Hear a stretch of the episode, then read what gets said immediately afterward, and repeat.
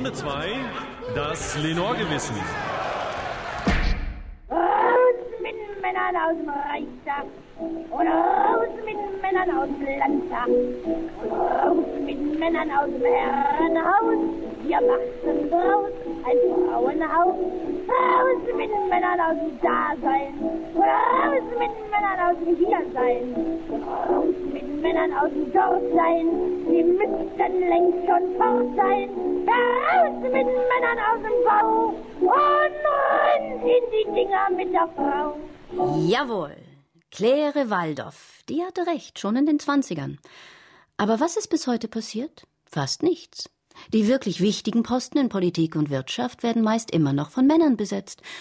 Von wirklicher Gleichberechtigung kann doch bis heute keine Rede sein. Jetzt geht das wieder los. Raus mit den Männern aus dem Reichstag und raus mit den Männern aus Landtag und mit Männern aus dem Dorfsein. Die müssten längst schon fort sein. Raus mit Männern aus dem Bau und in die Dinger mit der Frau. Das ging Anfang des vorigen Jahrhunderts richtig los. Zu Recht. Claire Waldorf wollte gleich alle Männer rausschmeißen. Die meisten Frauenrechtlerinnen waren ja viel zahmer. Marie Jukatsch von der SPD beispielsweise kämpfte 1928 nur für mehr Frauen im Reichstag. Wer zweifelt heute noch daran, dass die Frauen als Käuferinnen die Warenherstellung und den Warenverkehr stark beeinflussen? Ist doch zum Beispiel in Amerika festgestellt worden, dass 80 Prozent aller Einkäufe für den Privatbedarf einschließlich der Gebrauchsgegenstände für Männer von Frauen ausgeführt wird. Die Entwicklung stellt an den modernen Staat große soziale Anforderungen. Dieser Staat aber sind wir selbst. Oh, 80 Prozent der Einkäufe.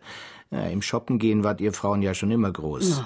Aber davon mal abgesehen, bist du dir eigentlich sicher, dass alle Frauen die Emanzipation überhaupt wollten? Ich liebe das Reine, das Saubere, das Schlichte.